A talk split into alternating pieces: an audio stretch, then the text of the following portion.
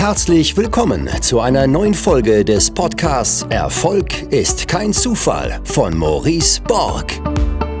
Du wirst in diesem Podcast von den Learnings erfolgreicher Unternehmer, Investoren und anderen inspirierenden Persönlichkeiten profitieren. In Experteninterviews bespricht Maurice Borg mit seinen Gästen das Wichtigste rund um die Themen Aktien, Immobilien, Steuern, Vermögensaufbau und Persönlichkeitsentwicklung.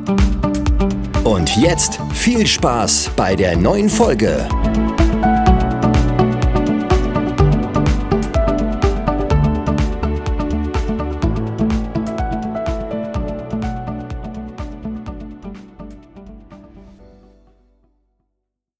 Herzlich willkommen bei einer neuen Folge des Podcasts Erfolg ist kein Zufall. Heute wieder mal mit einem sehr besonderen Gast, nämlich dem Sven Lorenz. Er ist Unternehmensberater und Vermögensverwalter mit Sitz in Dresden.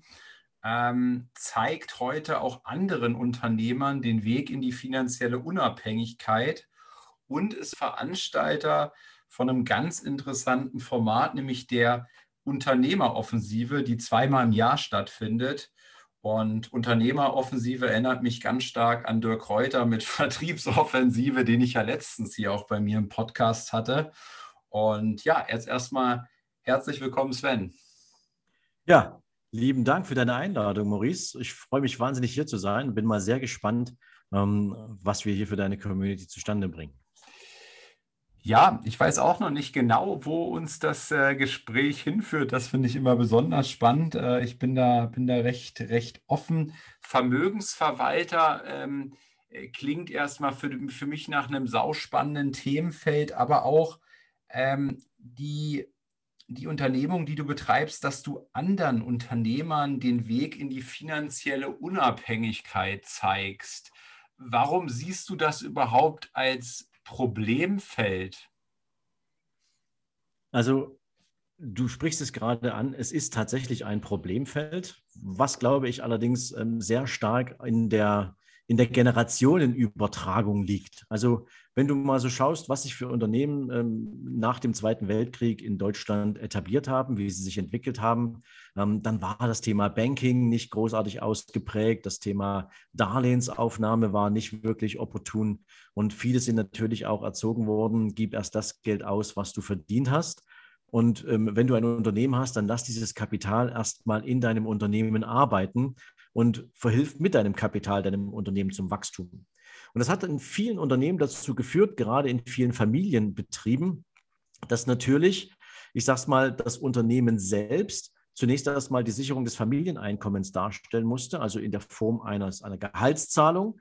Und alles andere war als vorsichtiger Unternehmer dem unternehmerischen Erfolg geschuldet. Das heißt, das Kapital blieb in der Firma und sollte dort investiert werden.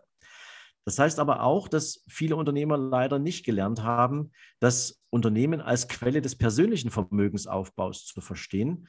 Und das hat dazu geführt, dass immer dann, wenn beispielsweise Unternehmer aus dem Unternehmen aussteigen wollten, ja, du hast einen Handwerksbetrieb, du bist jetzt 70, du willst das Unternehmen abgeben und du hast dir keine Vermögenswerte aufgebaut, dann warst du davon abhängig, dass dir irgendjemand das Unternehmen abkauft, weil der Verkaufserlös des Unternehmens dann praktisch die Grundlage für deine eigene, für deinen Lebensabend gewesen ist. Denn du weißt genau wie ich, dass viele Unternehmer natürlich mit dem Einstieg in die Selbstständigkeit als allererste Amtshandlung die Freistellung von der gesetzlichen Rentenversicherungspflicht beantragen und damit natürlich nicht darauf setzen können, dass der Staat einem eine Rente zahlt. Und das hat wiederum dazu geführt, dass eben halt viele Unternehmer ja sich schwer getan haben mit dem Verkaufen, weil sie zu spät daran gedacht haben und am Ende des Tages vielleicht auch ja, Kompromisse machen mussten beim Verkaufserlös. Und das hat dazu geführt, dass halt viele Unternehmer ja eher finanziell nicht so aufgestellt waren für den Lebensabend, wie sie es hätten sein können, wenn sie von Anfang an da clever aufgestellt gewesen wären. Mhm. Dazu muss man ja sagen, dass die, dass die Angestellten, die können sich nicht freistellen lassen, die müssen da einzahlen und trotzdem können sie sich auch nicht darauf verlassen, dass für sie gut vorgesorgt wird. Ne? Absolut, ja? absolut. Ähm, deswegen können wir als Unternehmer sehr dankbar darüber sein, dass wir, dass wir optieren können und unsere Finanzen auch selber in die Hand nehmen können. Aber ich fand das einen sehr spannenden Aspekt. Äh, und ich musste daran auch denken, wie viele Unternehmer ja auch so Dinge sagen wie, ähm, das ist mein Baby, also gemeint mit mein Unternehmen ist mein Baby, ja. Und äh, daran erkenne ich ja auch schon ähm, viel. Und du sagst quasi, du musst das Unternehmen, du musst deine Unternehmung als eine Art Werkzeug sehen. Verstehe ich dich richtig? Absolut. Ähm, Stefan Merath hat das mal in seinem Buch äh, Der Weg zum erfolgreichen Unternehmer wahnsinnig interessant beschrieben. Er hat mal gesagt, die eigentliche Aufgabe eines Unternehmers ist, das Unternehmen für den Nachfolger bestmöglich aufzustellen. Und das heißt, du betrachtest ein Unternehmen ja praktisch, als würdest du es für jemanden anders bauen. Und das heißt, du musst deine Hausaufgaben machen, du musst sauber vorsorgen, du musst das Unternehmen wirtschaftlich stabil hinstellen. Aber natürlich, ein Nachfolger ist ja nicht immer der, der dich auch automatisch reich macht, weil er dein Unternehmen kauft. Viele Unternehmen, die keine Substanz haben, beispielsweise wie Bildungsunternehmen, ja, Akademien und, oder ähnliches, die stark von, ich sag's mal, intellektuellen Werten profitieren die werfen auch keine riesigen Gewinne ab, beziehungsweise keine riesigen Verkaufserlöse ab. Das heißt, natürlich muss ich mir als Unternehmer Gedanken machen, welche, welchen Vermögensaufbau möchte ich mit meinem Unternehmen tatsächlich auf den Weg bringen. Und ich gebe dir mal ein Beispiel. Wenn du heute eine GmbH hast, also der Unternehmer, der clever ist, der, der stellt sich eine GmbH hin.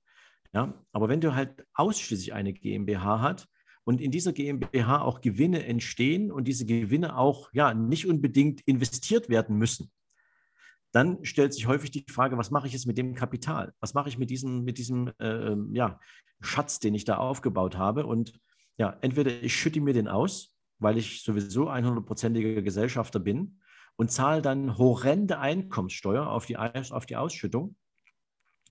Oder ich habe das Problem, dass ich innerhalb des Unternehmens investiere und weil ich halt eine, weil, weil das ja trotzdem Gesellschaftskapital ist, fällt es natürlich auch immer unter das Thema Haftung. Das heißt, wenn ich eine Million Euro Cash habe und ich komme mal in Schieflage mit meinem Unternehmen, was passieren kann.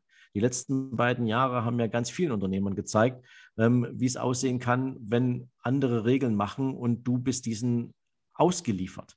Ähm, dann ist praktisch dieses gebundene Kapital im operativen Geschäft halt ja Cash-Reserve und wenn du das verfrühstücken musst, dann ähm, ist halt von dem ganzen Gewinn, den du aufgebaut hast, nicht mehr viel übrig. Hast du allerdings beispielsweise eine intelligente Form der Unternehmensbeteiligung gewählt und hast dir eine Holdinggesellschaft darüber gehangen, also eine Beteiligungsgesellschaft, der dann deine operative Gesellschaft gehört, dann kannst du deine Gewinne, die du nicht investieren willst, in deine Holdinggesellschaft verschieben und kannst sie da investieren. Und das ist dann privates Kapital, was dir gehört, weil dir gehört ja dann die Holdinggesellschaft und nicht mehr die Tochter. Mhm. Kannst du mal ein Beispiel bringen, vielleicht äh, mit dem Gedanken, wir haben einmal den Einzelunternehmer, das wäre ja das Pendant im Grunde dazu. Der Einzelunternehmer, ähm, der einen, der vielleicht einen jährlichen Gewinn macht von 300.000 Euro ähm, versus denjenigen, der diese Struktur hat, die du ansprichst. Kannst du das so grob überschlagen? Also du wirst lachen. Ähm, wir haben ja auch im Vorgriff schon mal darauf gesprochen, aber dass du diese Zahlen jetzt gerade bringst. Ich habe für einen meiner Vorträge auf der Unternehmeroffensive, die wir jetzt im März machen, am 12. und 13. da in Frankfurt, ähm, habe ich mal genau so ein Beispiel gerechnet, um einfach mal aufzuzeigen, wie stark eigentlich Vermögenswerte ja, sich entwickeln, wenn ich eine Einzelunternehmer Firma habe, ein Einzelunternehmen besitze, ohne eine Kapitalgesellschaftsstruktur, oder wenn ich eine, eine Holdinggesellschaft habe, die ich da drüber gehangen habe. Und hier geht es vor allen Dingen jetzt mal darum, wir unterstellen jetzt einfach mal, der Unternehmer oder der, der Einzelunternehmer, die haben beide schon irgendwie so 250.000 Euro Grundkapital. Ja, wir unterstellen mal, es ist ein durchschnittlich erfolgreicher Unternehmer. Und die machen jetzt beide mit ihrer Firma eine halbe Million Euro Umsatz im Jahr. Ja? Mhm. Dann würde ja der Einzelunternehmer kein Gehalt beziehen, weil ja alle Umsätze, die in dem Einzelunternehmen anfallen, ja automatisch sozusagen zu einem Nettoergebnis oder zu einem Vorsteuerergebnis führen.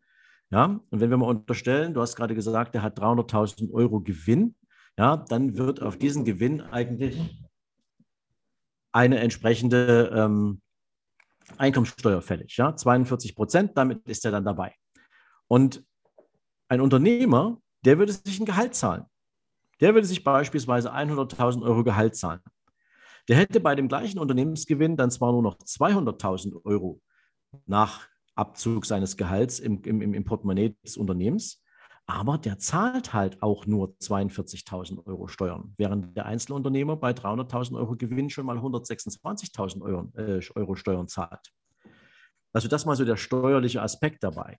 Äh, ganz, man, kurz, ganz, kurz, äh, dazu noch ähm, als Gedanken, also der, ähm, ähm, einmal der Gedanke ja, das fand ich schon mal ganz gut zur Erklärung, also der, der, der eine juristische Person besitzt, ähm, also diese Kapitalgesellschaft im Sinne der, der GmbH, ähm, der kann sich selber ein Gehalt bezahlen, was auf der GmbHs-Ebene quasi Aufwand ist und was quasi auf der persönlichen Ebene dann zu versteuern ist. Ne? Bei, Absolut. bei, bei 100.000 Euro bist du auch im Grenzsteuersatz. Das heißt, auf diese 100.000 Euro würden eben dann auch 42 Prozent Steuern fällig werden.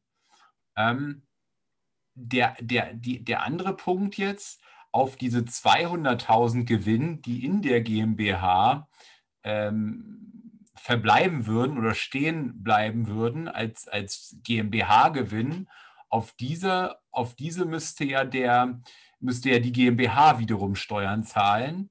Und Absolut. diese liegen ja bei etwa 30 Prozent, hängt so ein bisschen genau. nach, nach, nach Ort und so weiter ab, aber rechnen wir mal mit 30 Prozent.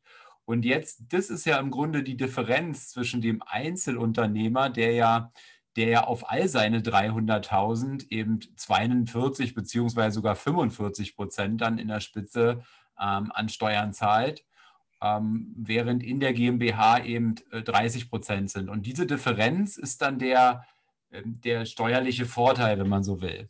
Also ich kann dir das mal, ich habe das mal ausgerechnet, ich könnte dir sagen, wenn wir noch unterstellen, dass praktisch beide Unternehmer sich dafür entscheiden, dass nach Abzug aller Steuern 100.000 Euro in den jeweiligen Unternehmen als Investitionskapital verbleiben, dann hat der Einzelunternehmer bei diesem, in diesem Beispiel nachher 16.000 Euro die er weiter investieren könnte nach Abzug von Steuern. Und der Unternehmer hat 40.000 Euro, die er zur Verfügung hat mit seinem Unternehmen. Und wenn er die jetzt praktisch in seine Holdinggesellschaft hochgibt, kann der die nahezu unversteuert, also mit 1,5 Prozent in der Holding nochmal zu versteuern, kann der die weiter investieren. Das bedeutet, Gehen wir nochmal zurück. Du hast ein Grundkapital von 250.000 Euro als Einzelunternehmer. Da kommen jetzt 16.000 Euro Investitionskapital dazu. Gehst du also mit 266.000 Euro weiter, während der Unternehmer mit der Holdinggesellschaft 290.000 Euro zur Verfügung hat. Mhm. Und wenn wir jetzt mal unterstellen, und das ist bei Einzelunternehmern ja dann das Problem, dass die als, also auf alle Erträge ja auch noch Abgeltungssteuer bezahlen. Ja? Während in einer Holdinggesellschaft das steuerlich anders geregelt wird, nämlich dass du beispielsweise auf Gewinne aus, aus, aus Investitionen in Aktien oder Fonds beispielsweise nahezu gar keine Steuern bezahlst, dann habe ich jetzt mal, ohne das jetzt zu kompliziert zu machen, mir mal die Zeit genommen und habe gesagt, was wäre denn für ein Vermögen entstanden bei dem Einzelunternehmer in 10 und in 20 Jahren, wenn der jedes Jahr denselben Erlös hätte wie in diesem Beispiel. Also das Unternehmen würde gar nicht wachsen, sondern das Unternehmen würde jedes Jahr linear denselben Betrag investieren können und die Nettoerlöse, also nach Abzug von Abgeltungssteuer, würden auch wieder mit investiert werden. Dann hätte der Einzelunternehmer 618.000 Euro nach zehn Jahren, während der Unternehmer mit seiner Holdinggesellschaft bei der gleichen Konstellation über eine Million zur Verfügung hätte. Nach 20 Jahren wird es noch deutlicher. Da hätte der Einzelunternehmer gerade mal 1,22 Millionen und der Unternehmer 2,6. Mhm. Bei gleichen Bedingungen. Es ist ja. hier nur die Frage der Unternehmenskonstruktion. Ja? Und ich finde, du hast einen Punkt auch in einem, in einem Nebensatz mit angesprochen, den ich sehr wichtig finde, nämlich den Punkt Haftung ähm, den Punkt Haftung in Bezug auf die Holdingstruktur. Also dass, dass, dass viele Unternehmer meinetwegen auch die eine GmbH haben, ähm, dass die dann ja die Gewinne in dieser GmbH alle einbehalten. Und damit haben sie jetzt ja auch erstmal, ich, ich will mal sagen, die Vorteile, die du gerade aufgeführt hast, im Sinne von den, den geringeren Steuersatz auf diesen Gewinn. Ähm, allerdings, ähm, wenn dann irgendwann es mal passiert, und stell dir vor, da ist jetzt auch das Aktiendepot in dieser eigenen äh, GmbH mit drinne, dann wird mhm. auch dieses Aktiendepot mit rangenommen. Ne? Das ist dann in Absolut. dieser Haftungsmasse. Und das kann ja zum Beispiel sein, eine Klage eines Mitarbeiters. Ähm, ähm, das, kann, das kann ein schwarzer Schwan sein, ne? wie wir jetzt gesehen haben, irgendwie mit Corona in der Gastronomie, wo die, wo die besten Restaurants auf einmal in Toplagen geschlossen werden und von heute auf morgen nahezu keinen Umsatz mehr machen. Ähm, also da, da, sind ja die unterschiedlichsten Dinge denkbar. Und ähm, das war auch der Grund im Übrigen, warum ich dann gesagt habe, nicht im ersten Schritt, sondern in einem zweiten. Ich habe erst mal gesagt, ähm, ich laufe jetzt mal operativ los mit einer, mit einer GmbH. Ähm, und als ich dann gemerkt habe, oh, das läuft aber sehr, sehr gut, ähm, und ich habe auch erstmal in der operativen GmbH mein, ähm, mein Depot quasi auch geführt, ja, mhm. weil ich gesagt habe, ach, die Wahrscheinlichkeit bei mir, dass jetzt da irgendwas mit, mit Haftung etc. kommt, die ist schon auch gering, weil ich keine Mitarbeiter habe und so weiter, ja. Ähm, habe dann aber doch gesagt, naja, jetzt bei die wichtigste Stunde zum Beispiel, ähm, lass mal irgendwas passieren. Ja, jemand macht eine Morgenroutine und fällt dabei tot um und gibt mir die Schuld, ja. Und auf einmal das Gericht gibt, gibt mir auch die Schuld, ja, und verklagt mich jetzt, äh, weil ich ihn dazu inspiriert habe, eine Morgenroutine durchzuführen. Ich will es gar nicht aussprechen, ja, äh, mhm. verklagt mich auf 500.000 und in meiner GmbH wäre auch ein Aktiendepot in Höhe von 500.000, dann würde das eben mit rangezogen werden. Absolut. Und ähm, du sprichst gerade ein Thema an, Klagen. Ich meine, in Deutschland sind wir noch nicht ganz auf dem amerikanischen Niveau, wobei die Gerichte, glaube ich, auch gut beschäftigt sind. Ähm, wenn du mal nach Amerika guckst, ich habe das irgendwann mal recherchiert, ähm, es entsteht in den USA jährlich ein Schaden, ein wirtschaftlicher Schaden für Unternehmen nur durch Klagen von 174 Milliarden Euro. Ja.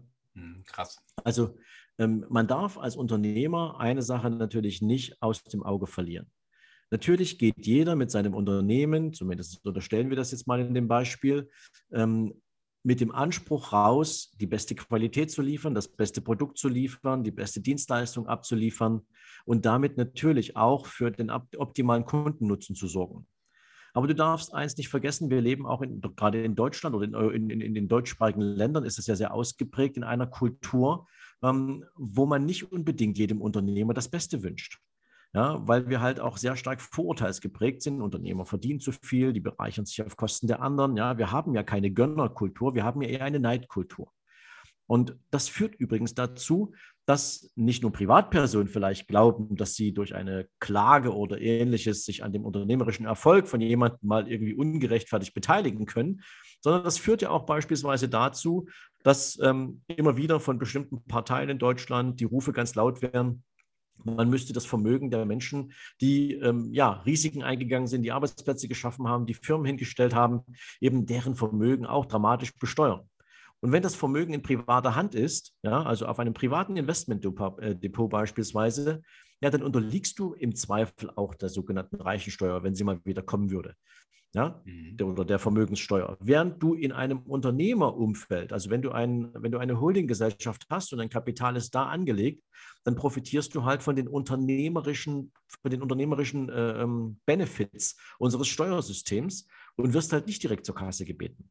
Mhm. Solange du das Kapital nicht privat sozusagen ähm, auf dein Konto überweist. Ja? Und ich glaube, da gibt es ganz, ganz viele Dinge, die da falsch laufen. Ich habe letztens erst eine Studie gelesen, ähm, da ging es mal darum, so dass ja, in, in vielen Banken beispielsweise ja, Beratungsqualität irgendwo beim Status quo des Kunden aufhört. Mhm. Ja, also der Kunde wird gefragt, was hast du? Der Kunde sagt, keine Ahnung, 250.000 Euro. Ja, was willst du damit machen? Ich möchte es anlegen. Okay, hier hast du ein Investmentdepot. Wir empfehlen dir folgende Produkte. Reingekauft, fertig. Dass der Kunde damit aber steuerlich total mies beraten ist, ja, das äh, kann der Banker dem gar nicht, äh, das kann der Banker den gar nicht beraten, weil er es nicht darf. Mhm. Ja. Und wir haben beispielsweise in der Vermögensverwaltung wahnsinnig viele Unternehmer, ja, Und ähm, gerade mit denen, als wir dann angefangen haben, mal darüber nachzudenken, wie lässt sich denn das Vermögen auch sauber auf, aufbereiten? Wie lässt sich ein gutes Portfolio strukturieren? Wie lässt sich das Thema Zinseszinseffekt, ähm, und schon Einstein hat ja gesagt, das ist eigentlich das achte Weltwunder, ja, wie lässt sich Zinseszinseffekt sauber nutzen und damit Vermögen entwickeln und aufbauen und nicht nur ums, um des Reichtums willen, sondern weil an einem Unternehmer auch eine Familie dranhängt. Und da hängen Kinder dran und deren Kinder. Ja? Und wenn wir wissen, du hast es vorhin angesprochen, wie unser Rentensystem sich entwickelt hat, ja, was ja faktisch das größte Schneeballsystem der Geschichte ist, das legalisierte, ja, mhm. ähm, dann muss man sich die Frage stellen, wenn ich es in die eigenen Hände nehmen kann, dann sollte ich doch alles mir zur Verfügung Stehende nutzen, damit meine Familie, meine Kinder, meine Eltern sich niemals Gedanken machen müssen, dass irgendwer kommt und das Geld wegnimmt. Ja, selbst wenn du eine Immobilie besitzt, hast du ja heute immer wieder die Diskussion rund, rund um das Thema Lastenausgleich. Ja? Erst letztes Jahr im September gab es wiederum äh, ähm, so ein Planspiel bei der deutschen Bundesregierung, die mal eben überlegt haben, wie nach Corona ein Lastenausgleich aussehen könnte, indem man Zwangshypotheken auf Immobilienbesitz er erheben kann. Ja? Also wir leben in einer Welt, in der privates Vermögen nicht wirklich sicher ist. Allerdings in Unternehmen ist es weitestgehend abgesichert und deswegen empfehlen wir natürlich auch ähm, den Einsatz von solchen Konstruktionen wie Holding und Co. Mhm.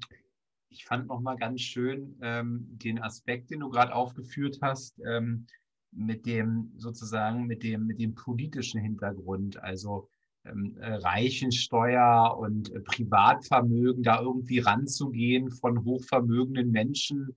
Das ist ja in Zeiten, wo irgendwie der, der Linksdrang immer stärker wird, durchaus vorstellbar. Dass Unternehmen allerdings ähm, noch stärker rangenommen werden, ich glaube, das ist, das, das wäre selbst äh, für die, für die, für die ganz Linken eben noch dümmer, weil äh, Unternehmer oder Unternehmen eben ja ganz viel fürs Land eben tun, ne? also im Sinne von Arbeitsplätze schaffen, Wirtschaftsleistungen, Steuern bezahlen etc. etc. Und der Standpunkt Deutschland ja irgendwie sozusagen nicht noch unattraktiver werden darf. Also ähm, das habe ich, das habe ich so noch gar nicht äh, gesehen. Deswegen auch danke für diesen Gedanken. Ähm, ich will lass noch mal noch eins, Maurice, lass mich da noch eins ja, ergänzen. 95 Prozent des gesamten volkswirtschaftlichen Produktionsaufkommen liegt in privater Hand, liegt in privaten Unternehmen. Mhm. Ja? Du kannst den privaten Unternehmenssektor nicht einfach beschneiden. Ja? Weil was du dann tust, ist natürlich auch genau den, das Gegenteil von dem zu erreichen, was du haben willst. Weil wenn weniger Menschen zur Arbeit gehen können, weil Unternehmen halt sagen, gut, wenn ich beschnitten werde, dann muss ich jetzt hier an der Stelle auch Kosten sparen. Ähm, tja, dann spare ich doch als allererstes dort, wo es die meisten Unternehmer tun, nämlich am Personal. Diese Menschen werden dann dem Arbeitsamt zur Verfügung gestellt, wenn sie nicht gerade eine Expertise haben, wo sie morgen sofort einen neuen Job haben. Und wer muss am Ende des Tages aus sozusagen die, diese Menschen finanziell auffangen? Die meisten würden jetzt denken, der Staat. Nein, es sind all die ganzen anderen Arbeitnehmer und Unternehmer, die ihre Steuern entrichten, weil natürlich wird das Kapital für Arbeitslosengeld, Hartz IV und was alles für soziale, ich sag's mal, Finanzierungen in unserem System vorhanden sind, aus dem Steueraufkommen bezahlt und aus Schulden. Ja? Aber das ist wieder ein anderes Thema. Schuldenpolitik in Deutschland. Da hatten wir in den letzten Jahren nicht wirklich viel Glück mit unseren Finanzministern. Ähm, dann, dann noch mal zu diesem Punkt, ähm, der du sagtest immer mit, mit fast keinen Kosten, also die Verschiebung. Ne? Wenn ich jetzt meine Holdingstruktur mir aufbaue und ich habe zum Beispiel die wichtigste Stunde GmbH und darüber sitzt dann die MB Consulting GmbH, wie ein komischer Name für eine, für eine Holding jetzt, weil, weil das mal ursprünglich eine operative GmbH war, aber die sozusagen zur Holding gewachsen ist. Und mhm. ähm, die Gewinne, die ich jetzt in der, in der die wichtigste Stunde GmbH mache, die verschiebe ich dann zum Beispiel in diese äh, MB Consulting GmbH als Holding. Und da werden dann immer noch 1,5 Prozent ähm, Steuern fällig, also 30 Prozent, wenn ich mich nicht irre, in der die wichtigste Stunde GmbH und dann für die Verschiebung nochmal 1,5 Prozent, richtig? Genau, also weil dir ja mehr als 20 Prozent des Unternehmens gehören. Ja, da gibt es ja so im Steuerrecht so diese, diese Beteiligungsregelung. Also wenn ich glaube sogar, wenn dir mehr als 15 Prozent an einem Unternehmen gehören, dann sind die Gewinne, die du dir ausschütten lässt, ähm, nur zu 5 Prozent zu besteuern. Das heißt also, die 30 Prozent ähm, Körperschafts- und Gewerbesteuer zahlst du auch, aber eben nur auf 5 Prozent des gesamten Gewinns. Der Rest ist steuerfrei. Das heißt also 95 Prozent von deinen 100.000 Euro Gewinn, die du rüberschiebst, sind steuerfrei. Das heißt 1.500 Euro Steuern in der Holdinggesellschaft. Und jetzt überleg dir, was wäre, wenn du dir als Geschäftsführer dieser operativen Gesellschaft ohne eine Holding dieses Kapital auszahlen lassen würdest. Mhm. Ja? Dann kommt, dann kommt ja ganz oft, und ich glaube, das ist der entscheidende Punkt hier. Ja? Jetzt kommt ganz oft, ähm, ähm, kriege ich dann Kommentare bei Instagram zum Beispiel.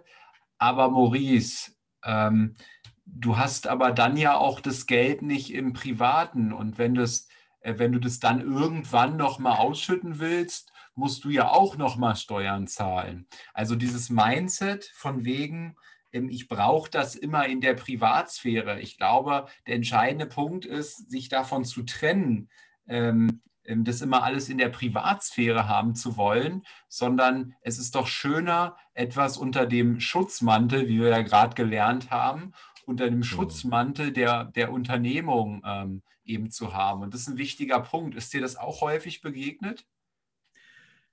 Ja, die Diskussion gibt es natürlich immer wieder und auch ich führe die regelmäßig mit ähm, Interessenten und Mandanten.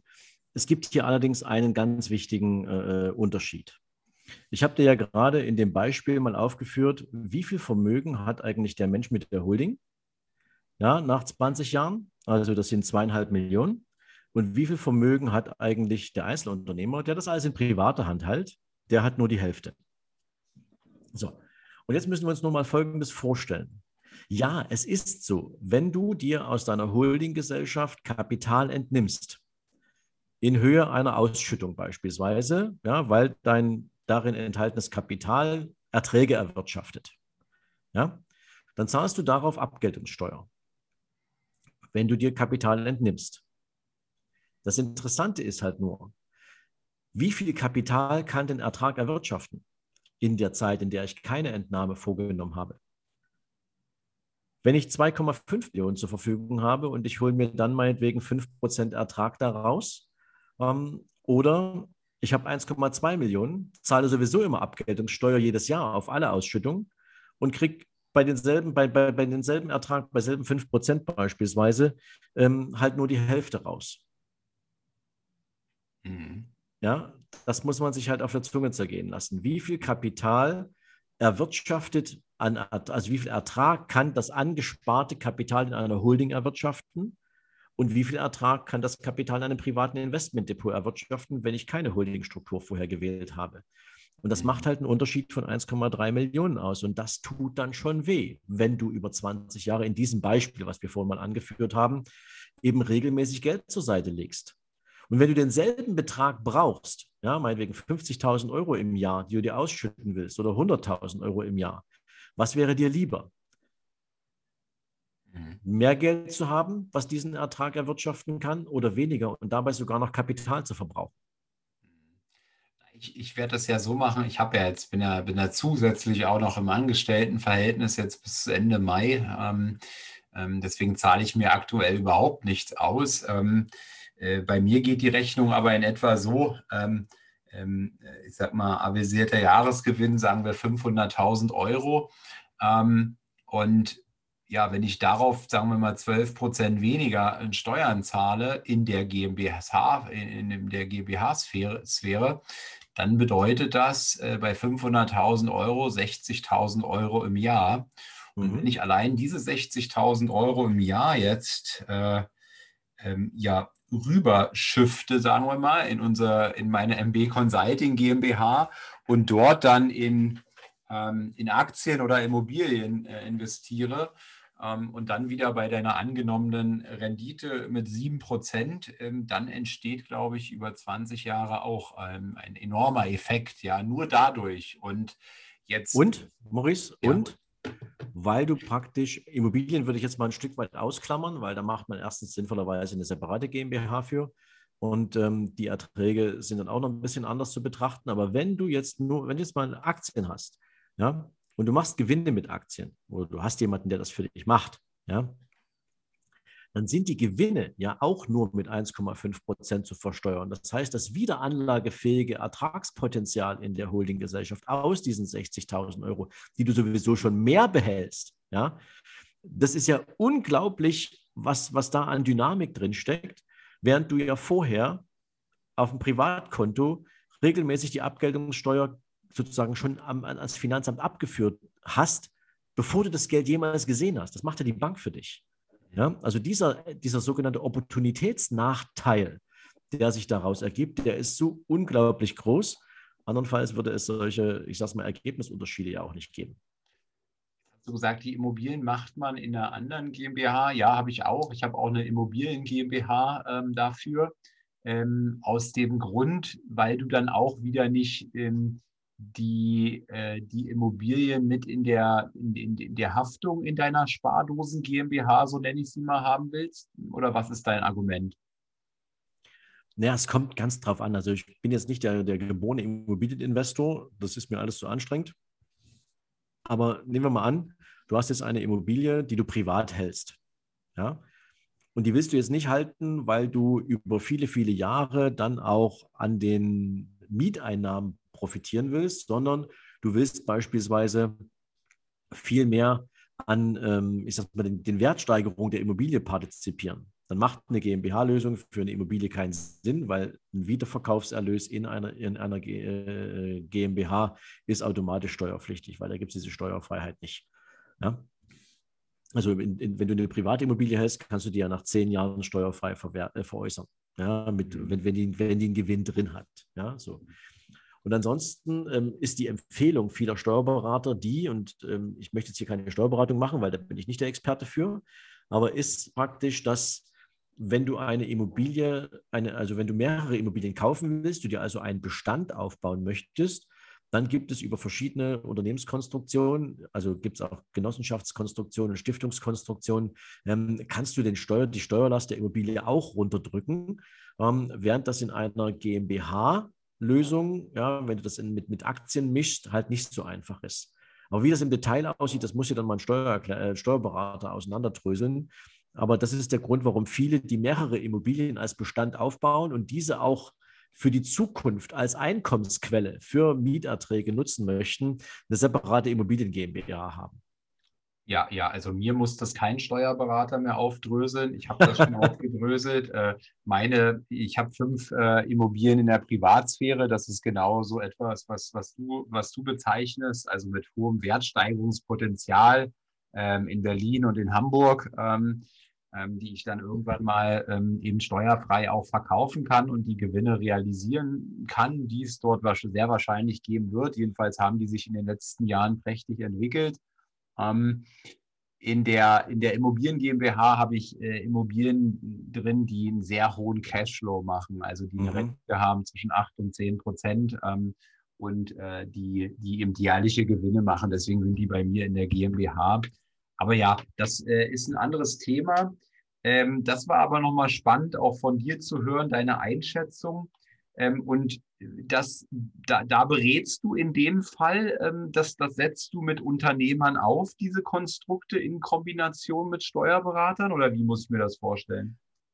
Natürlich, wir haben also praktisch unseren, unseren ähm, Steuerberater, der für unsere Unternehmenskunden da praktisch ja, die Beratung übernimmt. Ähm, ich gebe dir mal so ein klassisches Beispiel, woran kein Mensch denkt, ja, aber das ist mhm. eigentlich, erklärt sich das von selbst. Ähm, wir hatten letztens einen Kunden, der hat zweieinhalb Millionen Euro in einem privaten Depot bei einer Bank liegen gehabt. Ist 45, ähm, erfolgreicher Unternehmer, aber eben halt zweieinhalb Millionen privat im Vermögen. Und auch der hat natürlich das Ziel, weiteres Vermögen aufzubauen, zu entwickeln und ähm, möchte dann irgendwann mal sein Vermögen dazu verwenden, sich aus den Erträgen regelmäßig passives Einkommen zahlen zu lassen, was den Lebensunterhalt finanziert. Ja, also so von der Konstruktion her, glaube ich, relativ einfach. So.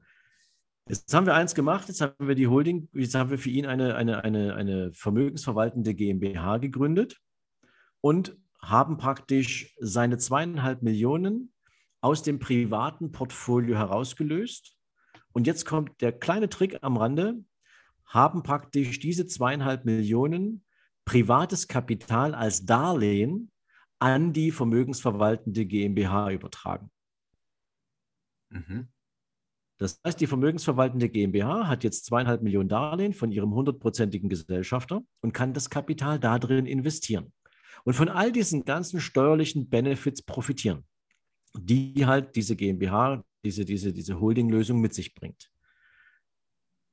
Wenn der dann mal so weit ist und meinetwegen 5 Millionen oder 10 Millionen in seinem Depot hat, zu dem Zeitpunkt, wann er dann auch die Ausschüttungen für sich arbeiten lassen möchte, also wenn er sich Kapital entnehmen möchte, was glaubst du, was macht der clevererweise? Äh, der entnimmt nicht in Form einer, einer Ausschüttung, sondern der tilgt quasi mit seiner GmbH äh, den Kredit erstmal, so lange bis die zweieinhalb Millionen getilgt sind. Perfekt, das ist die Lösung. Das heißt also, je nachdem, was für einen Kapitalbedarf er hätte, unterstellen wir mal, der bräuchte jedes Jahr 100.000 Euro für seinen ganz normalen Lebensunterhalt und seine sein, sein, sein ähm, Portfolio erwirtschaftet diese 100.000 Euro, dann bleiben die mit den ganzen steuerlichen Benefits einfach drin liegen in der Holdinggesellschaft und er schüttet sich 100.000 Euro aus, aber deklariert sie nicht als Ausschüttung, sondern als Rückzahlung des Darlehens. Und dann bräuchte der schon 25 Jahre alleine ähm, die er sich steuerfreie Entnahmen aus dem Unternehmen holen kann, während das Kapital in dem Unternehmen fröhlich und weiter saubere Erträge produziert und das zu einem sehr, sehr günstigen Steuersatz. Mhm. Und, und das sind halt Dinge, die erzählt dir in der Bank kein Mensch.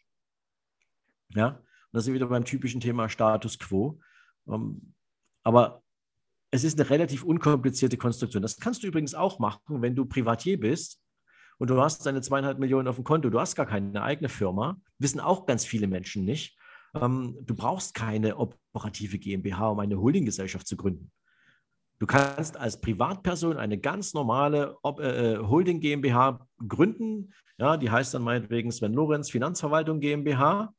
Und da packe ich mein ganzes Vermögen rein und nutze dann die ganzen steuerlichen Benefits einer Holdinggesellschaft. Mhm. Ich, muss, ich muss kein anderes Unternehmen darunter hängen. Holding heißt ja nichts anderes als halten. Und zwar Geschäftsanteile an anderen Unternehmen. Mhm. Und das ist auch nochmal ein interessanter Punkt. Ähm, ich habe ja noch, ich habe ja noch mein Aktiendepot, ähm, in der, also ein Aktiendepot habe ich in der Privatsphäre, was jetzt über die letzten Jahre eben, die letzten fünf Jahre eben gewachsen ist, äh, ähm, wo ich noch keine Holding oder noch keine GmbHs äh, besessen habe. Und äh, tendenziell könnte ich das jetzt auch dann abbauen ähm, und dann eben als Darlehen dort reingeben, so wie du gesagt hast. Ne? Ähm, Absolut. Das äh, wäre auch eine Alternative. Das ist natürlich dann der Fall. Aber gut, irgendwann muss ich die Gewinne sowieso realisieren. Aber ich wollte es halt nicht so brachial machen, ähm, also so auf Zwang. Ne? Man könnte auch sagen, ich realisiere heute alle Gewinne. Ich glaube, da ist ein Gewinn von, sagen wir, 130.000 ähm, drin in dem Depot. Und dann müsste ich darauf eben 25 Prozent jetzt Steuern zahlen. Und äh, darauf habe ich nicht so eine Lust. Ja, das ist halt die Frage. Ne? Privat hast du sicherlich auch noch ein paar andere Möglichkeiten, Verluste und Gewinne gegenzurechnen, mhm. ähm, während das in einer GmbH nicht so einfach ist. Aber hier ist es wiederum die Frage, für was für eine Investitionsstrategie, für was für eine Portfoliostrategie entscheidest du dich, wie viel Zeit gibst du dir und deinem Vermögen, ähm, sich weiterzuentwickeln. Aber am. Ende des Tages ähm, geht es ja zunächst erstmal darum, dass du ähm, die Möglichkeit auch als Privatperson hast, von diesen Konstruktionen zu profitieren. Viele Menschen wissen das nicht. Ähm, Im treuen Glauben an das, was sie erzählt bekommen, lassen sie eben halt jedes Jahr ganz viel Geld liegen. Denn ob das jetzt eine Dividende ist, die du ausgezahlt bekommst, oder ob das ein Aktiengewinn ist, den du realisierst, ähm, am Ende des Tages schlägt die Abgeltungssteuer zu. Das Geld bleibt nicht bei dir, das geht direkt ans Finanzamt, siehst du gar nicht, kommt überhaupt nicht auf deinem Konto an, während du ja in einer Kapitalgesellschaft zunächst erst auch einmal die Gewinne behältst. Ja, musst du dir halt als Steuerrücklage zur Seite legen. Das, wo du weißt, dann musst du Steuern zahlen. Aber bis es soweit ist, kannst du natürlich mit diesem Kapital weiter arbeiten. Und das ist ja auch schon mal ein Riesenasset. Dann, äh, was ich noch spannend finde bei dir, ähm, das Thema Vermögensverwalter. Ähm, wie viel Vermögen verwaltest du? Ist das irgendwie offiziell? Kannst du darüber sprechen? Ach, na klar, da haben wir gar kein Problem. Also wir haben momentan ungefähr 300 Millionen Assets under Management. Wow, das ja. Heißt also, das heißt also, das ist Vermögen, was uns verschiedene äh, Kunden anvertraut haben in Summe. Wir machen allerdings eben nicht nur ähm, privates, äh, private Vermögensverwaltung. Wir beraten natürlich auch, ähm, und nicht natürlich, wir beraten auch institutionelle Investoren. Wir beraten Family Offices, ähm, die beispielsweise die Aktienexpertise jetzt nicht bei sich gebündelt haben. Und ähm, vielleicht muss ich dazu noch ergänzen, wir sind sehr spitz mit der Vermögensverwaltung aufgestellt. Das heißt, wir sind im klassischen Value Investing äh, aktiv. Das heißt also, die Menschen, die Warren Buffett kennen, ähm, das, was der mit seiner Berkshire Hathaway macht, ist nichts anderes als klassisches Value Investing. Das heißt, du kaufst halt Unternehmensbeteiligungen, Aktien unterbewertet am Markt ein, machst natürlich vorher deine Hausaufgaben und ähm, lässt der Aktie Zeit, sich zu entwickeln, bis sie halt entsprechend einen, ihren erstens entweder ihren fairen Wert oder eben darüber hinaus einen Vermögenszuwachs erzeugt hat. Es ist eher ein langweiliges Geschäft. Es ist also nicht so operativ und aufregend wie bei einem Trader, ja, der jeden Tag mehrere Stunden vor seinem Rechner sitzt und versucht, Kursdifferenzen aus irgendwelchen Trades rauszuholen. Aber es ist natürlich langfristig gesehen die aus meiner Sicht zumindest ähm, eleganteste und auch ja, erfolgreichste Form der Aktienbeteiligung, wenn du genügend Zeit mitbringst. Ja? Und mhm. da sind wir bei Costolani, der immer sagte, wenn du eine Aktie keine zehn Jahre halten kannst, dann solltest du sie auch keine einzige Stunde besitzen. Ja. Was sind, also erste Frage, seit wann machst du das? Ähm, und was sind aus dieser Zeit jetzt deine wichtigsten Learnings? Also ich selbst bin in dem Bereich jetzt äh, mit meinem eigenen Unternehmen seit fünf Jahren aktiv. Ähm, wir haben uns allerdings mit einer Gesellschaft zusammengeschlossen, die es schon seit 20 Jahren macht. Also wir verfügen über eine sehr, sehr lange Expertise, über ähm, ausreichend äh, ähm, Proof of Concept. Und ähm, ja, wenn du mich nach meinem Learnings fragst, dann gibt es da verschiedene Dinge, die ich dir heute mitgeben kann. Das erste ist, dass selbst bei Menschen, die viel Geld verdienen, sehr häufig ähm, finanzielle Bildung ja, nicht ausgeprägt ist. Und das hat aber viel damit zu tun, dass sie eben halt das Kapital, wie gesagt, in den Firmen lassen und nicht irgendwie für sich arbeiten lassen. Ähm, das Zweite ist, dass gerade viele Menschen, die sich mit dem Thema Investment beschäftigen, relativ wenig Lust haben, sich damit zu beschäftigen und dann sehr schnell auch sehr schlechte Erfahrungen machen. Und weil sie halt eben kein Wissen besitzen und sich auch nie damit auseinandergesetzt haben, fallen sie sehr schnell auch um. Insbesondere in Phasen, wie wir sie ähm, 2020 im Frühjahr erlebt haben, als die Corona-Krise anfing und ähm, die Börsen mal plötzlich ähm, einen riesen, eine Riesenkorrektur gefahren haben die 2008 eingebrochen sind, die 2000 eingebrochen sind, also die bei jeder Krise eigentlich Schweißperlen kriegen ähm, und permanent ihren Banker anrufen und sagen, soll ich jetzt rausgehen oder was soll ich jetzt machen, äh, mein, mein schwer verdientes Geld. Während der geschulte Investor, selbst wenn er es in andere Hände gibt, einfach weiß, wie Märkte funktionieren, wo die Chancen liegen. Und gerade 2020, wenn ich das Beispiel mal bringen kann, ähm, sind wir also als Vermögensverwalter natürlich, sind wir einkaufen gegangen. Wir haben uns praktisch extrem gefreut, als die Märkte so eine Korrektur hingelegt haben, weil das hieß für uns, wir können natürlich für die Performance unserer Mandanten sehr, sehr günstig Aktien einkaufen. Und dieses günstig basiert eben auf dem emotionalen Verhalten all derer, die nicht wissen, was die Märkte tun und wie man sich dann verhält. Ja, ich glaube, die Schwankungen der Börse ja, und man muss hier vielleicht noch mal eins dazu sagen, äh, Maurice, das ist ja was, was du mit Sicherheit auch gut weißt. Die Börse ist ja nur ein Marktplatz. Die Börse hat überhaupt keine eigene, kein eigenes äh, Bedürfnis für irgendwas. Sie ist ein Handelsplatz, wo sich Angebot und Nachfrage treffen. Und ich glaube, wenn viel mehr Menschen finanziell intelligent wären und wissen, wie Märkte und wie Investmentprodukte funktionieren, dann wären wir auch in vielen Korrekturphasen nicht so dramatisch eingebrochen. Weil ich glaube, das, was vielen Menschen das Genick bricht, ist natürlich, dass irgendwann jeder auf den Zug aufspringt und wenn der Zug heißt, alles verkaufen, dann heißt es eben alles verkaufen. Ja, und dann freut sich natürlich der, der die Aktie aufkauft und sagt so, wenn du so unbedingt loswerden willst, dann zu dem Preis und ja, friss oder stirb. Mhm. Also das klingt, das klingt ja im, im Nachhinein immer relativ äh, schlau und einfach. Jetzt war es bei mir so, 2020 äh, war der erste Crash, den ich jetzt aktiv als Investor mitgemacht habe. Es gab noch mal, ich glaube, es war 2019 oder 2018, weiß ich jetzt gar nicht mehr im Kopf, im Dezember mal so, ein, so einen kleinen Dip, so eine Korrektur, ich glaube von 12 Prozent oder so etwas. Mhm. Und in, in, der Korrektur habe ich viel gelernt über mich selbst, ja, weil da saß ich mal in Thailand am Strand und habe ständig auf Depot geguckt und äh, damals ging es dann, glaube ich, weiß ich nicht, sowas wie 20.000 runter. Und ich habe richtig gemerkt, wie mich das runtergezogen hat, ja. Mhm. Und ähm, habe dann viel, viel gelernt, viel gelesen in dem Bereich. Und ich habe jetzt in der, in der Corona-Krise ähm, mir einfach gesagt, ich investiere da konsequent, ich kaufe da konsequent nach oder neu ein, äh, weil ich auch nicht wissen kann, wann der Boden erreicht ist. Und ich habe dann, ich habe dann im Januar ähm, schon relativ viel gekauft, ähm, im Februar dann nochmal richtig dicke eingekauft und im März ähm, war dann war dann im Grunde nicht mehr ganz so viel über und im April war vorbei. Ich glaube, und im Nachgang hatten wir im März dann den richtigen Tiefpunkt gehabt. Mhm. Ähm, ich war trotzdem sehr zufrieden, weil ich auch glaube, dass man den, den, den Tiefpunkt nie so wirklich erwischen kann.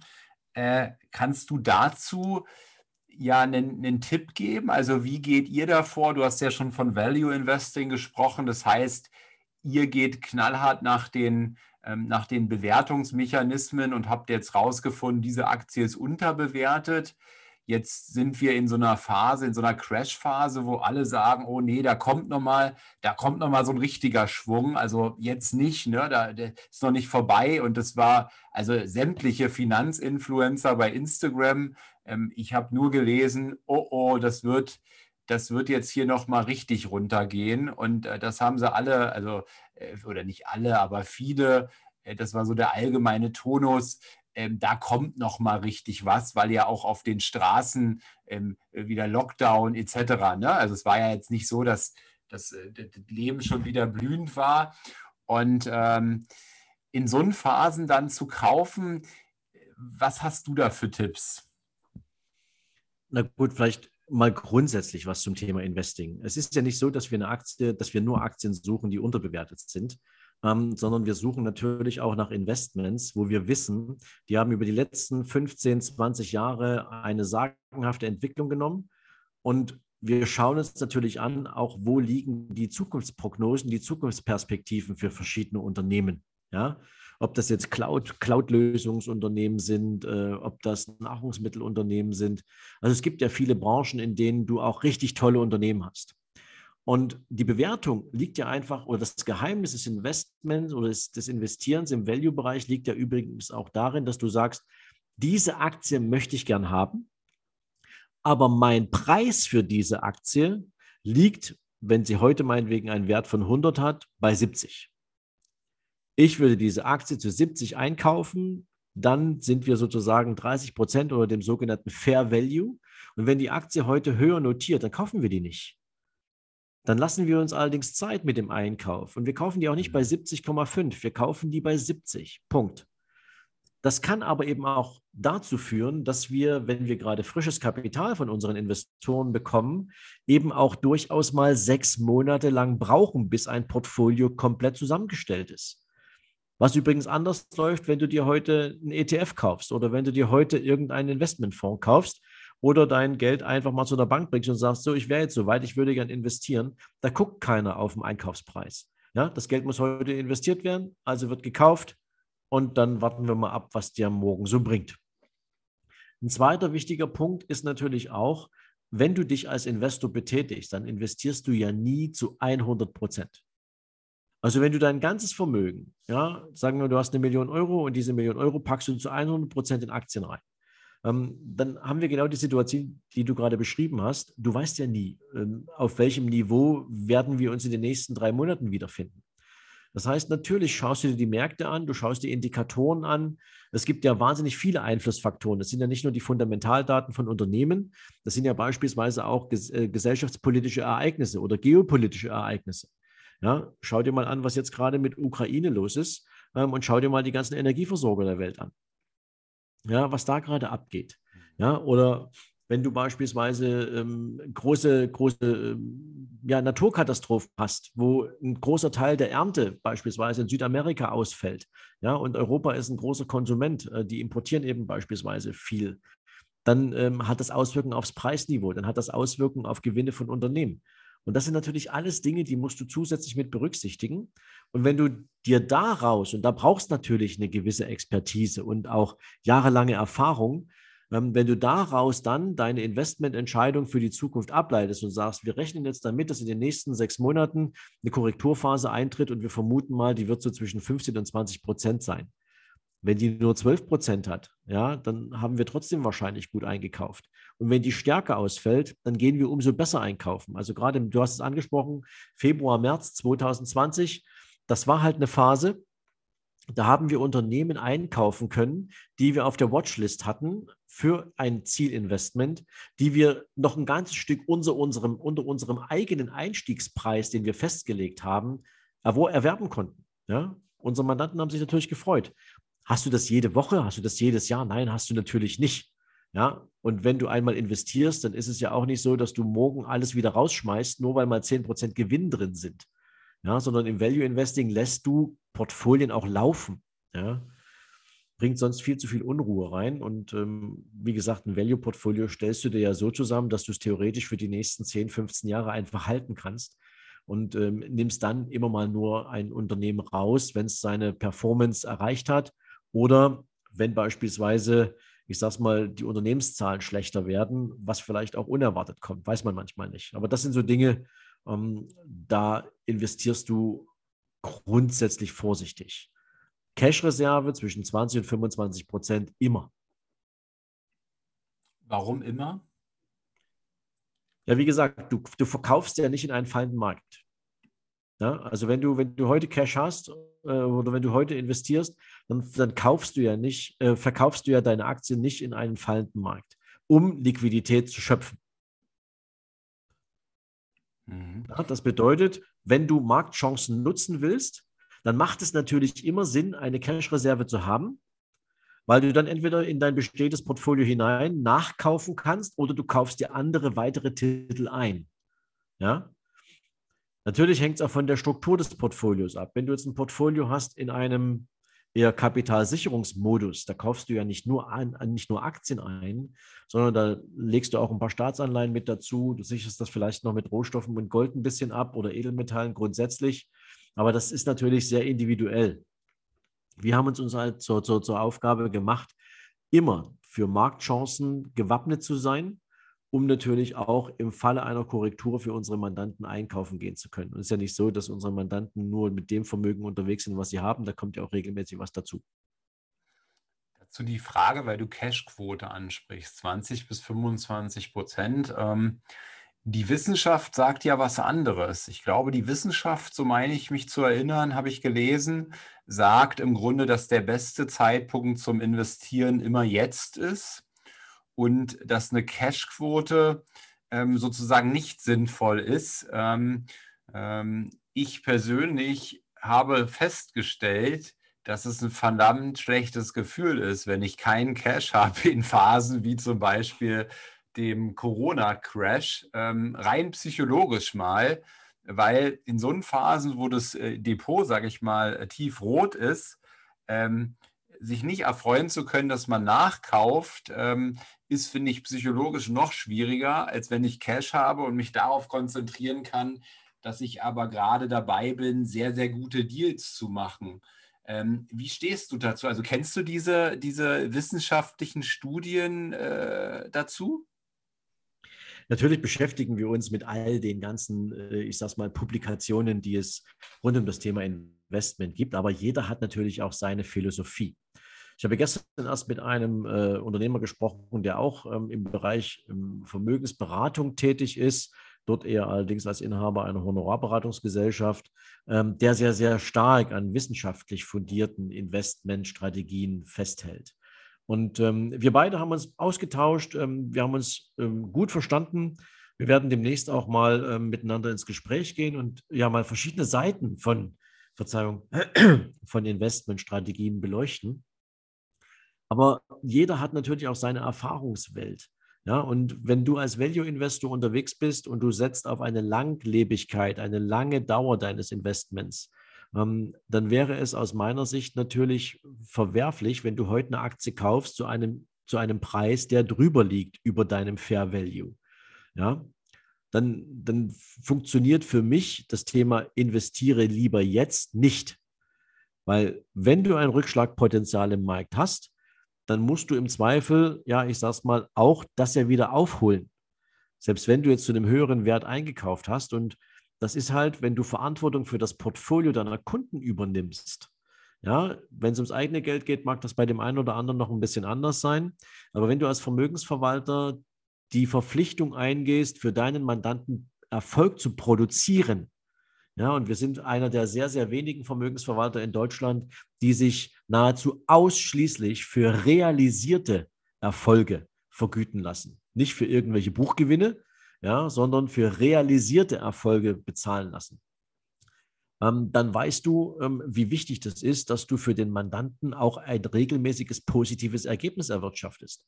Denn wenn wir kein positives Ergebnis erwirtschaften, dann können wir auch keine Rechnung schreiben. Und da ist das Zocken auf einen Markt nicht unbedingt das Mittel der Wahl. Dann lieber mit dem Mandanten auch ganz klar von vornherein transparent darüber gesprochen, dass eine Cashquote nach unserer Auffassung für genau diese Zeitpunkte in Korrekturphasen sinnvoll und richtig ist. Mhm, spannend. Also auch mit dem, mit dem Punkt realisierte Gewinne, dass ihr nun danach äh, vergütet werdet. Steht das aber nicht so ein bisschen konträr, diese Motivation der, der Vergütung im Falle eines, äh, einer Realisierung, also das heißt im Falle eines Verkaufs einer Aktie zu eurem, zu eurem Anlagehorizont, wo du sagst, okay, ähm, so ein Portfolio muss ich auch mal laufen lassen. Ich meine, klar, lass es laufen, aber dann wirst du kein Geld verdienen, jedenfalls erstmal nicht. Ist das nicht ein Problem? Nein, ein Problem sehen wir darin nicht. Erstens werden wir natürlich nicht nur für Gewinne vergütet, sondern auch für Erträge, die wir produzieren. Ja. Zweitens haben unsere Kunden natürlich eine sehr individuelle Investment, äh, ähm, ich sage mal, Investmentportfolio. Du kannst davon ausgehen, dass du dasselbe Portfolio bei keinem einzelnen, bei, bei keinem unserer Mandanten findest. Also es gibt da keine statistischen Zwillinge, ja, sondern jeder Mandant steigt da zu einem anderen Zeitpunkt äh, ein, ja, oder zumindest gestalten wir die Portfolien zu individuellen Zeitpunkten. Ist ja nicht so, dass wir heute 100 Mandanten haben, die alle zum selben Zeitpunkt kommen und miteinander anfangen. Und ähm, da ist es natürlich schon wichtig, dass du ja für diese Kunden auch eine Strategie entwickelst, die zu denen passt. Weil das Wichtigste ist das Ziel des Kunden.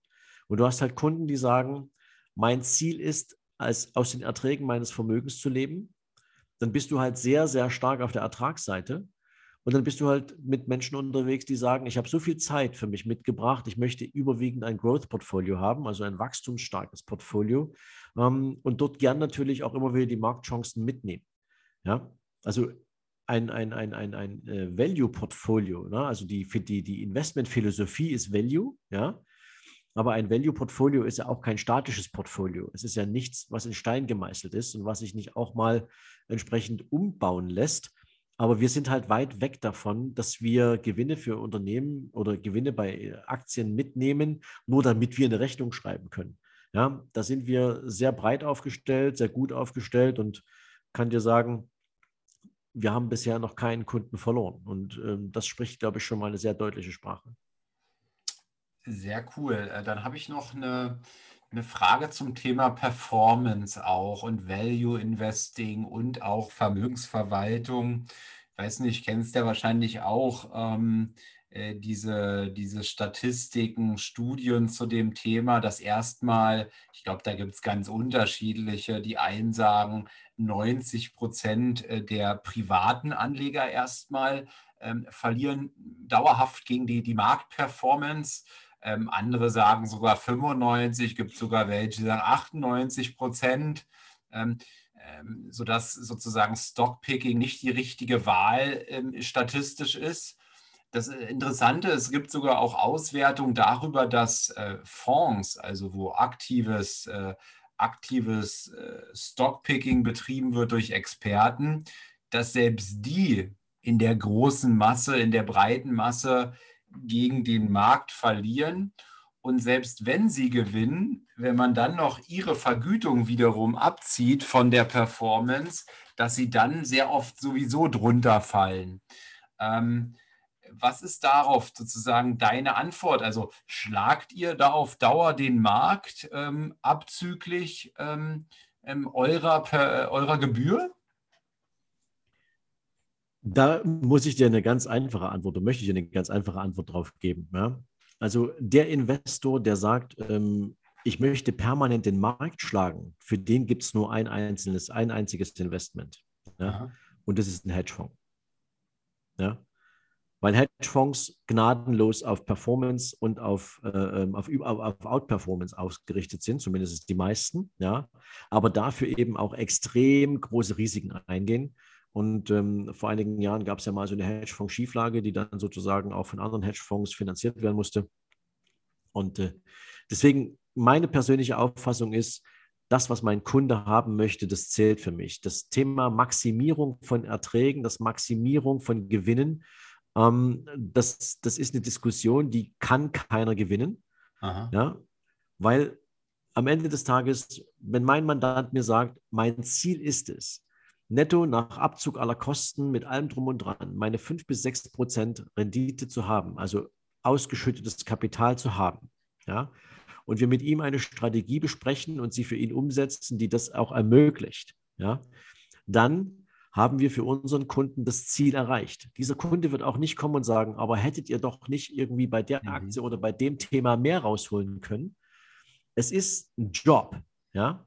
Mhm. Es ist es ist eine, eine, eine, eine Verantwortung, die wir eingehen, für unseren Mandanten seine Ziele umzusetzen und zu erreichen und dafür natürlich auch fair vergütet zu werden. Wir haben beispielsweise genau dafür auch ein sogenanntes High Watermark Prinzip eingeführt. Ich weiß nicht, ob dir dieser Begriff geläufig ist. Nee. High Watermark Prinzip bedeutet, wir rechnen beispielsweise nur in Quartalszyklen ab. Das heißt also, wenn wir in einem letzten Quartal erfolgreich für unseren Mandanten genau an den Themen waren, wie wir das miteinander vereinbart haben, dann schreiben wir auf den erreichten, realisierten Erfolg eine Rechnung. Wenn allerdings das Portfolio im Folgequartal beispielsweise einen Einbruch erleidet, weil sich der Markt halt anders verhält, dann hat unser Kunde die Gewissheit, dass wir erst das Niveau der vorherigen Abrechnungsperiode erreichen müssen, bevor für uns die Uhr wieder zu, zu, zu arbeiten beginnt. Ja. Mhm. Ja, also das heißt so die Höchststands, die, die, die, die Wassermarke, ne? also die, die Höchststandsmarke ist das Messkriterium für unsere Kunden mhm. und ähm, oder für uns in der Performance für unsere Kunden. Und deswegen haben wir nicht den Anspruch, permanent den Markt out zu performen, ja, weil du so wahnsinnig viele, ich sag mal, Einflussfaktoren hast und vor allen Dingen auch nicht vergleichen kannst. Ja, du kannst heute, du kannst einen DAX ja, oder einen S&P 500 kannst du nicht mit einem normalen Investmentfonds vergleichen. Alleine schon die Kostenstruktur eines, eines, eines, eines Investmentfonds ähm, sorgt dafür, dass du einen kostenneutralen Index nicht schlagen kannst. Ja, da musst du schon wirklich extrem erfolgreich sein ähm, und das über eine sehr, sehr lange Zeit, weil Performance das kann sich durchaus mal über ein Jahr hinziehen oder über zwei Jahre hinziehen, wo du mal richtig gut bist gegen den Index. Aber es kann in Folgejahren auch wieder anders laufen. Und ähm, deswegen halte ich diese Diskussion, ehrlich gesagt, ähm, nicht für zielführend, sondern das Ziel des Mandanten ist wichtig. Was will der und ist man in der Lage, dieses Ziel umzusetzen? Mhm. Okay, Sven, war nochmal ein spannender Einblick auch in deiner, ich sag mal, in deiner ähm, Welt äh, der Vermögensverwaltung. Ähm, ich glaube, wir haben schon wieder eine gute Stunde jetzt erreicht. Äh, vielleicht noch abschließend zu einem dritten Thema, was du beackerst, nämlich die Unternehmeroffensive. Ähm, was genau ist da dein Warum und äh, was macht ihr dort und wann, wann ist denn die nächste Unternehmeroffensive überhaupt? Also danke für die Frage, ähm, weil das ist sozusagen mein, mein, mein Hauptthema. Okay. Denn ähm, ich selber habe mich also schon vor drei Jahren aus dem operativen Beratungsgeschäft der Vermögensverwaltung zurückgezogen ähm, und kümmere mich heute vornehmlich darum, Unternehmern dabei zu helfen, ihre Unternehmen so aufzustellen, dass sie in der Lage sind, auch das, was wir am Anfang unseres Gesprächs besprochen haben, nämlich wirtschaftlichen Erfolg auch für den persönlichen Vermögensaufbau zu verwenden, ähm, auch das erreichbar zu machen. Und du hast ganz am Anfang bei der Anmoderation gesagt, der Begriff Offensive kommt ja aus einem anderen Kontext bekannt vor. Ähm, und ja, in gewisser Weise gibt es da äh, ähm, eine kleine Parallele, ähm, denn der Dirk äh, und ich, wir haben vor vielen Jahren mal ein Interview gemacht in seinem Podcast. Leider gibt es das Interview aktuell nicht mehr zu sehen oder zu hören.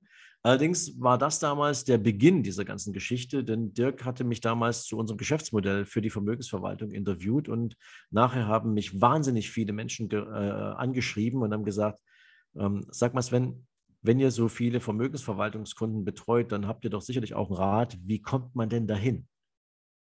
Wie komme ich dahin, wo deine Vermögensverwaltungskunden sind? Und das war eine wahnsinnig spannende Frage, weil ich damals eher erwartet hätte, dass man mich fragt, was ist so dein, dein Wunschportfolio oder ähm, was ist die perfekte Investmentstrategie. Aber nein, Menschen wollten einfach wissen, wie komme ich dahin, wo die Kunden sind, die ihr betreut. Und aus vielen Gesprächen mit unseren Kunden, aus unserem eigenen unternehmerischen Anspruch heraus, ähm, habe ich dann gesagt, das Wissen, was wir da über viele Jahre zusammengetragen haben, können wir nutzen, gepaart auch mit einem, ich sage es mal, sehr hoch empathischen ich sag's mal, äh, äh, Talent, was ich mitbringe, das darf ich mal so, so unbescheiden sagen, äh, mich sehr schnell in andere Unternehmen hineindenken zu können und die blinden Flecken zu finden, die halt dieses Thema Vermögensaufbau, Vermögensentwicklung, Unternehmensentwicklung behindern oder bremsen. Ähm, daraus habe ich den Anspruch entwickelt und gesagt, ich möchte gerne ein Beratungsunternehmen aufbauen, mit dem wir genau diesen Umstand ändern können. Nämlich Unternehmern, die unglaublich viele Risiken einzugehen bereit sind, die viele, viele schlaflose Nächte haben. Egal, ob es um die Finanzierung eines Projekts geht, um Arbeitsplätze, um, um Verantwortung für die Familien ihrer Arbeitnehmer und vieles, vieles mehr, wirtschaftlicher Erfolg der Firma. Diesen Menschen möchte ich gern mit all den Jahren Lebenserfahrung und Unternehmenserfahrung, die ich habe, helfen, ihre Unternehmen dahin zu bringen, wo sie gern sein möchten, nämlich auf dem Niveau, was wir schon besprochen haben. Und was mir fehlte in der deutschen Landschaft der Events, ähm, ist ein Eventformat, wo halt die aktuellsten Themen, die maßgeblichen Einfluss auf unternehmerischen Erfolg haben, angesprochen und auch mit potenziellen Lösungen versehen werden. Es gibt ganz viele Netzwerkveranstaltungen in Deutschland. Es gibt ganz viele Selbstbeweihräucherungsveranstaltungen in Deutschland. Und da wollten wir den Unterschied machen. Und deswegen haben wir gesagt, wir bauen hier ein Unternehmensmodell oder ein, ein Eventmodell, das heißt Unternehmeroffensive. Und ähm, Dirk war sicherlich mit seiner Vertriebsoffensive einer derer, die den Begriff Offensive stark geprägt haben. Aber es gibt natürlich auch von Thomas Knedel eine Immobilienoffensive, Steffen Kirchner Erfolgsoffensive. Der Begriff Offensive hat da sicherlich auch einen hohen Wiedererkennungswert und haben gesagt, für uns ist der Anspruch, Unternehmern ganz viele Impulse mitgeben zu können, die ihnen dabei helfen, ihre Unternehmen auf die Zukunft vorzubereiten. Und nicht nur im Kern mit den Dingen beschäftigt zu sein, die sie als akutes Problem darstellen. Denn vielleicht, Maurice, kennst du das auch? Wenn wir Menschen ein akutes Problem haben, dann neigen wir häufig dazu, auch eine akute Lösung dafür herzuschaffen. Ja, das ist am Ende des Tages nichts anderes als das Pflaster. Es ändert aber an dem Ursprungsproblem häufig nichts. Und da wollen wir angreifen und sagen, ein Unternehmer hat wahnsinnig viele Verantwortlichkeiten und er soll vorbereitet sein auf all die Themen, die aktuell und vielleicht auch künftig auf ihn zukommen. Und damit natürlich auch die, den, wollen wir eine Wegbereiterrolle einnehmen, die Unternehmern dabei hilft, die richtigen Schritte zu gehen. Und gerade eben auch, ich möchte es gar nicht so, so, so in den Mund nehmen, aber Digitalisierung spielt ja gerade eine Riesenrolle, hat aber wahnsinnig viele Einflussfaktoren und auch verschiedene Auswüchse ja, und für Unternehmer ist das häufig ein Thema, womit sie sich nicht beschäftigen wollen, weil dieses Lied momentan in Deutschland jeder singt, aber am Ende des Tages nie wirklich Lösungen dafür angeboten werden. Und das sind so die Dinge, die wir da in einem Format für zwei Tage zusammenbringen. Und ja, am 12. und 13. März machen wir das dieses Jahr in Frankfurt am Main im Cup Europa. Freue mich da schon wahnsinnig drauf weil natürlich auch Gäste dabei sein werden, ähm, die uns sozusagen ihre Aufwartung machen. Felix Tönnissen kennst du vielleicht als einen derer, die in Höhle der Löwen, in diesem bekannten Fernsehformat, die jungen Unternehmer fit gemacht haben für den Pitch auf der Bühne. Ähm, der wird zum Thema Marketing ganz viel erzählen. Der Martin Limbeck wird dabei sein. Ich glaube, einer der absoluten, ich sag mal, Verkaufsexperten Experten im deutschsprachigen Raum. Auch Robin Söder wird beispielsweise zu Gast sein. Du kennst ihn als Gründer der Entrepreneur University, einem ja, großartigen Format für junge Gründer und noch viele, viele andere Menschen. Alles in allem wird es ein Potpourri sein von all den Dingen, die Menschen heute im unternehmerischen Sinne weiterbringen können. Und ja, vielleicht hört ja der ein oder andere hier zu und sagt, ist ein Thema für mich, ähm, wäre ich gern dabei. Ähm, dann stelle ich dir natürlich, Maurice, die Daten auch gern zur Verfügung. Noch sind ja ein paar Tage Zeit. Und ähm, ja, fühlt euch herzlich eingeladen, wenn ihr denkt, da könnte was für euch dabei sein. Ich habe ja schon ähm, einen, für, für, für meine Community hier einen kleinen Rabattcode aus den Rippen geschnitten. Alles gut. ähm, den wolltest du auf jeden Fall noch erstellen. Ne? Ähm, was, was wolltest du da sagen? MB100. Ne? Dann kriegt ihr 100 Euro Vergünstigung für dieses Event. Also für den das äh, ähm, ja spannend ist. Äh, der Sven erstellt da noch äh, oder lässt noch mal so einen Gutschein erstellen. Ähm, und ansonsten sage ich herzlichen Dank, also herzlichen Dank auch für diese Aktion hier, dass du da noch ein, ähm, so einen kleinen Werbepreis noch mit reinwirfst hier ähm, und, und auch was, äh, was zur Verfügung stellst. Und ja, also ich, ich fand es mega cool. Ich fand auch nochmal die, die, die, ähm, ja, dass die, die, die Worte von dir oder die Gedanken von dir auch zu diesem unternehmerischen Konstrukt, zur Holding interessant. Auch mal all die Einblicke heute zum Thema äh, Vermögensverwaltung. Sicherlich Themen, da können wir zehn Stunden reden. Ähm, mhm. Aber das war mal ein schöner, ein schönes Potpourri von allem so ein bisschen. Ähm, und daher vielen Dank und ja, vielleicht bis ganz bald nochmal auf den Teil 2. Sehr, sehr gern, lieber Maurice. Ich hoffe, deine, deine Community konnte ein bisschen was mitnehmen. Wir konnten ein paar Impulse setzen. Und ähm, ansonsten natürlich sehr gern. Ähm, kommt auf, auf, Maurice zu. Er hat meine Kontaktdaten, falls der ein oder andere noch eine Frage hat, ähm, die er beantwortet haben möchte. Also wir nehmen uns gerne die Zeit dafür. Cool, danke. Bis dahin. Ciao. Ciao. Das war eine weitere Folge des Podcasts Erfolg ist kein Zufall von Maurice Borg. Bitte nimm dir eine Minute und unterstütze uns mit einer Bewertung. Folge Maurice Borg bei Instagram und profitiere von seinen täglichen Buchausschnitten aus den besten Büchern unserer Zeit. Sein Profilname ist mb-maurice-borg.